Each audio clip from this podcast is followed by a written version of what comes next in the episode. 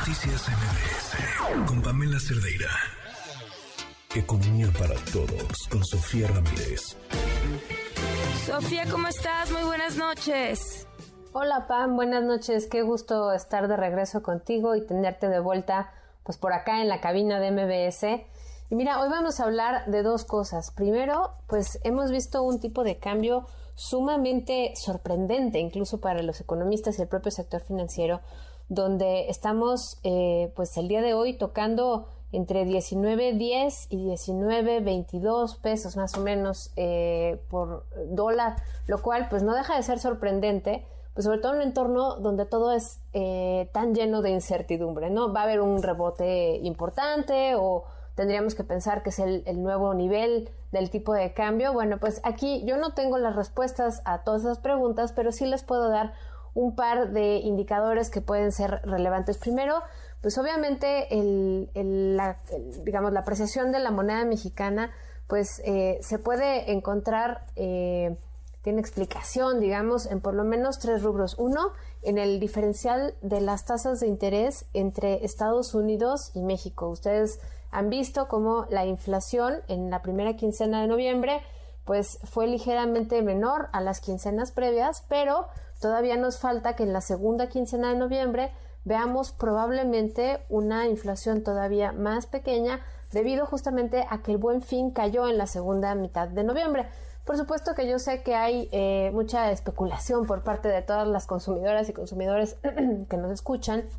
porque dicen, no, hombre, el buen fin no sirve, el buen fin no tuvo descuentos reales. Bueno, pues todavía no conocemos las cifras definitivas de ANTAD y de otras instancias, pero por lo pronto, pues sí se espera que vaya a haber una disminución en la inflación general. Aquí es muy importante porque nuevamente tendremos que esperar a ver cómo sale la inflación subyacente, que es aquella que es susceptible de la política monetaria porque responde a los precios del mercado, a la oferta y la demanda, a diferencia del componente de la inflación no subyacente, que es los energéticos. Entonces, regresando, ¿por qué el tipo de cambio eh, está siendo favorable para la moneda mexicana? Pues justamente porque en Estados Unidos ya hemos visto un par de meses con una caída en los eh, niveles generales de inflación, sobre todo en la inflación subyacente de Estados Unidos, la core inflation, así le llaman ellos. Y eh, en ese sentido, pues se espera que los aumentos en la tasa de interés de la Reserva Federal en Estados Unidos sean cada vez menores, probablemente 50 puntos base en diciembre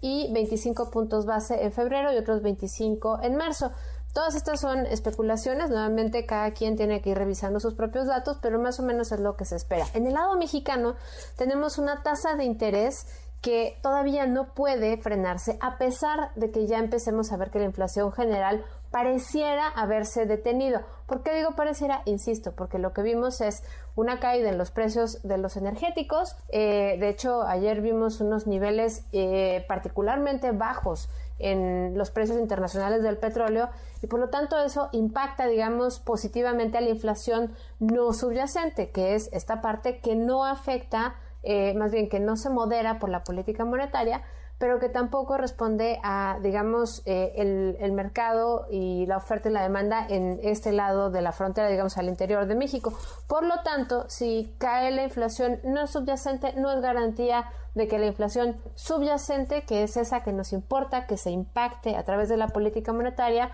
pues se haya controlado y por lo tanto es muy probable que México vaya a seguir teniendo que subir sus tasas de interés, pues ya no solo a la par que Estados Unidos, sino cabe la posibilidad de que incluso en un mayor diferencial. Eso, por supuesto, genera un diferencial de tasas entre México y Estados Unidos que hace que sea más atractivo invertir en pesos porque va a tener una alta rentabilidad por la alta tasa de interés y no eh, pues en dólares. Entonces, pues esa es una de las explicaciones. La otra explicación pues es la cantidad de exportaciones. Hemos visto con las cifras oportunas que el INEGI nos ofreció esta semana que tenemos pues un eh, incremento importante en las exportaciones totales, sobre todo que las exportaciones no petroleras, digamos en concreto las de mercancías, siguen siendo relativamente altas y estas exportaciones no petroleras son mayores que las importaciones no petroleras, es decir,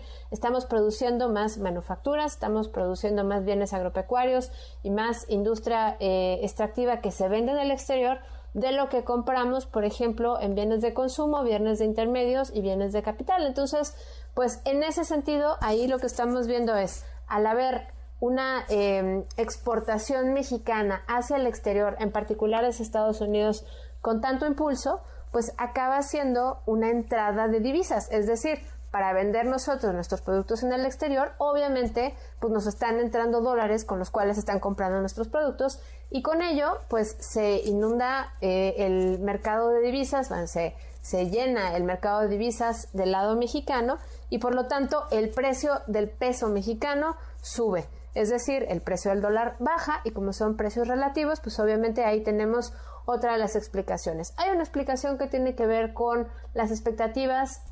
digamos, en el terreno cambiario, que por supuesto cuando eh, empieza a caer eh, el tipo de cambio y se augura que esto va a ser una tendencia de largo plazo, pues simplemente se refuerzan esas expectativas hasta ciertos niveles donde existen modelos financieros, modelos económicos que le indican a estos mercados de divisas que ya probablemente no va a caer más de eso. Por eso siempre escuchamos a muchos analistas económicos decir la barrera psicológica de los 19 pesos con 10 centavos por dólar y que el siguiente escalón son los 19 pesos por dólar. Bueno, pues esas son, digamos, las explicaciones. Por un lado, el diferencial de tasas entre México y Estados Unidos. Segundo, pues exportaciones de, producidas en México más o menos con una tendencia sólida y bueno, pues aunado a que la caída de los precios del petróleo hace que lo que importamos de petróleo sea ligeramente más, más barato, pues bueno, ahí tenemos la segunda explicación. Bueno, pues eso respecto a la parte PAM del tipo de cambio y ahora me voy rápidamente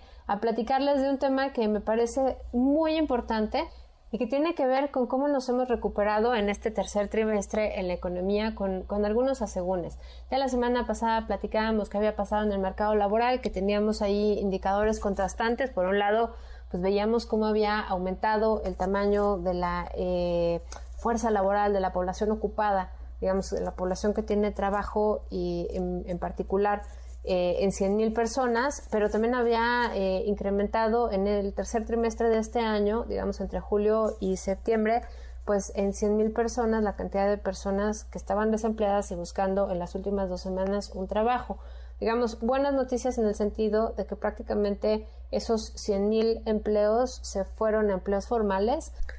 pero no tan buenas noticias en el momento en el que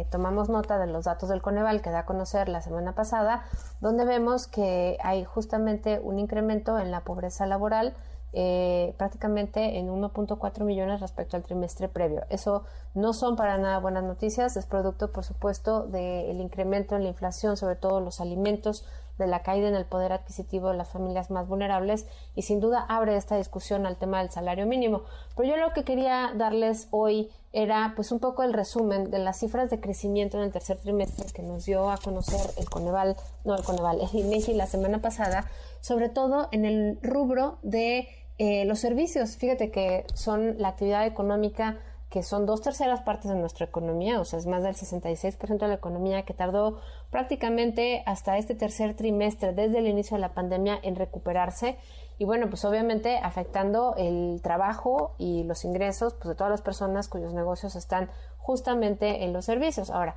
no podemos generalizar, no todos los servicios están ya recuperados, pero prácticamente si juntamos aquellas actividades que eh, son tanto servicios como eh, industriales, digamos, del, sector primario y secundario, que se han recuperado de niveles prepandemia, pues ya estamos hablando que el 62% de la economía más o menos está dentro del eh, lado del crecimiento. Ejemplo, comercio al por mayor está 13.3% por arriba de su nivel prepandemia, industrias manufactureras 8.4 por encima de su nivel prepandemia, transportes y almacenamiento 7.3 por arriba del nivel prepandemia, comercio al por menor 6.8% por arriba del nivel prepandemia. Y servicios inmobiliarios 3.3, 3.1% por nivel prepandemia, que todavía está rezagado bueno, pues los servicios de la construcción, que no es menor porque aunque digamos todos los demás eh, rubros, eh, sectores económicos que les acabo de mencionar suman alrededor del 56% de la economía, todavía queda pues un 6% en la construcción, 6% de nuestra economía está en la construcción y ese sector pues todavía tiene una contracción respecto al nivel prepandemia de 7.7%. Es un problema sin duda derivado eh, pues de la falta de inversión en el sector de la construcción y bueno, pues eso eh, todavía, digamos, es, es, de los rubros donde mayor rezago hay en términos del peso relativo que tiene en la economía. Sin embargo, bueno, pues en el lado de las buenas noticias, pues vemos que justamente los sectores que les mencioné que ya han crecido, comercio al por mayor, al por menor, industrias manufactureras, transporte, almacenamiento y servicios inmobiliarios, pues son, insisto, más de la mitad de la economía y están muy vinculados al comercio exterior, tienen que ver con más del 16% del empleo y bueno, pues nuevamente el 60% de la inversión extranjera directa está justamente en manufacturas, transporte y seguros. Esa inversión extranjera directa, que aunque en el tercer trimestre no fue particularmente eh, destacable, pues por lo menos sumando los primeros nueve meses del año, pues entonces ya vemos que si se incluyen los eventos extraordinarios de inicio del año, pues estamos en casi 30% por arriba del tercer trimestre del año pasado. Si le quitamos los eventos extraordinarios, digamos, estamos en 1% por arriba en inversión extranjera directa que el tercer trimestre del año pasado. Entonces, bueno, pues eh, sumados a las condiciones preexistentes, a la ubicación geográfica y obviamente a las capacidades instaladas de logística, energía eléctrica y capacidad productiva, pues parece que mientras Estados Unidos siga creciendo, México va a tener una vinculación importante con el mercado norteamericano y obviamente con eso eh, pues se alimenta el dinamismo de la economía de este lado de la frontera. Con eso me quedo, Pam. Un gusto, como siempre, estar con ustedes. Un fuerte abrazo. Gracias, Sofía. Noticias